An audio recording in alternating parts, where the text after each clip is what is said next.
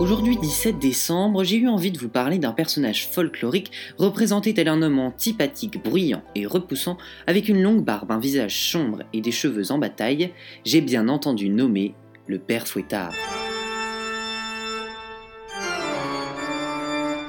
Ou pour les Normands le père Lapougue, les Alsaciens le Hunstrap, ou les Tournésiens, une ville en Belgique, le Nicodème.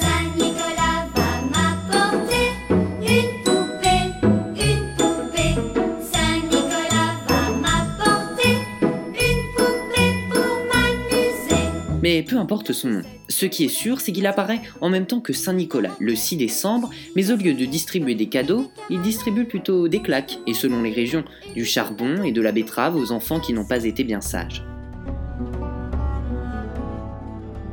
D'après une légende lorraine, il naît à Metz en 1552 alors que la ville est assiégée par les armées de Charles Quint.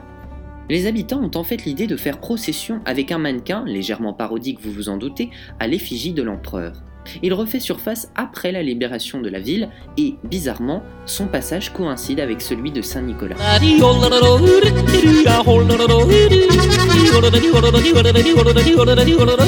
En Alsace, il semblerait qu'il trouve son origine d'une terrible réputation qu'un maréchal, Jean de Dratte, tenait au XVIIIe siècle. En effet, il était connu pour terroriser la population. Mais si l'on s'intéresse aux Pays-Bas, on se rend compte que l'homme était plutôt différent. De peau noire, habillé tel un noble du XVIe siècle, alors que nous sommes en plein XVIIIe, on le nomme Zwartpiet, autrement dit le pierre noir.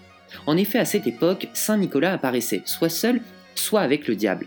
Or, à ce moment de l'histoire, il n'y avait, hélas, que peu de différence entre le diable et un homme provenant de l'Afrique du Nord. Et la légende, il faut bien le dire, n'est pas très sympathique avec lui, puisqu'elle lui attribue aussi le fait d'enlever des enfants en les enfermant dans un sac avant de les emmener pour l'Espagne. Vous imaginez qu'aujourd'hui, cette tradition fait débat. Faire porter le chapeau du diable à une personne de couleur? Elle fait tant débat que l'ONU s'est même emparée de la question. Mais revenons à notre sujet principal. Ils étaient trois petits enfants qui s'en allaient l'année au champ. Tant sont allés, tant sont venus, que sur le soir se sont perdus, s'en sont allés chez le boucher Boucher, voudrais-tu nous loger? Aussi connu pour être boucher, le père Fouettard aurait égorgé, découpé et caché des enfants qui avaient trouvé refuge chez lui. Ces derniers auraient été ressuscités par Saint Nicolas, qui condamna le père Fouettard à l'accompagner lors de sa distribution de cadeaux pour punir les enfants méchants. Mais je crois qu'il est temps pour moi de vous proposer une énigme. Quel personnage a bien pu inspirer celui du père Fouettard? Restez avec nous pour la réponse dans un instant. Je l'ai trouvé au petit matin, tout connu dans mes grands souliers. Placé devant la cheminée, pas besoin de vous faire un dessin. De battre mon cœur s'est arrêté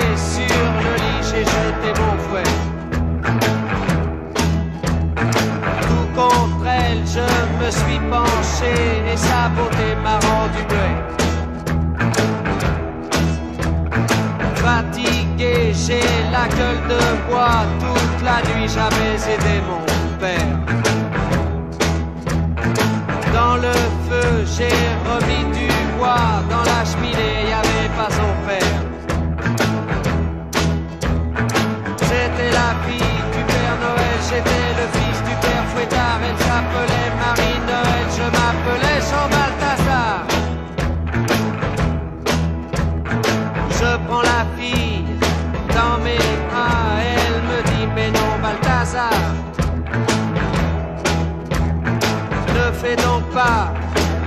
à bras, je suis tombé là par hasard.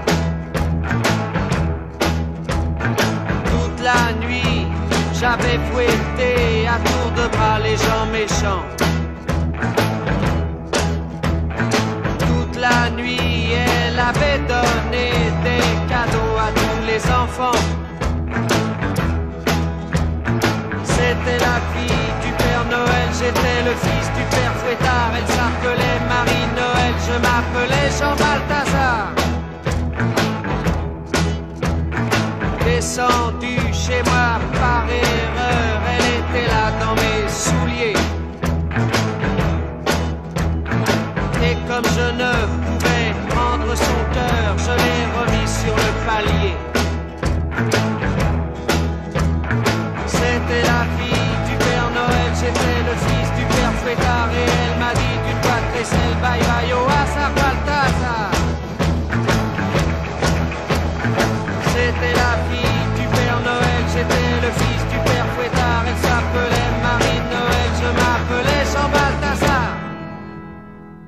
On connaît tous cet air de Jacques Dutronc, c'était la fille du Père Noël, et vous êtes bien sur Radio Prévert.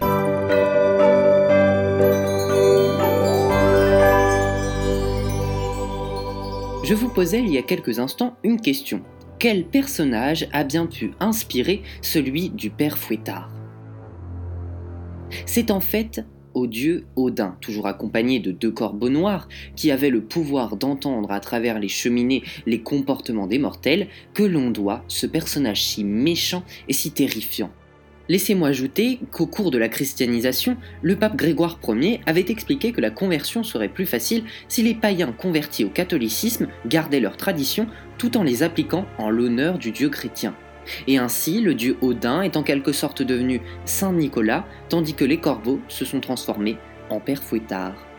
Vous êtes maintenant les plus grands spécialistes du Père Fouettard, alors soyez sages et comportez-vous bien si vous ne souhaitez pas qu'il frappe à votre porte.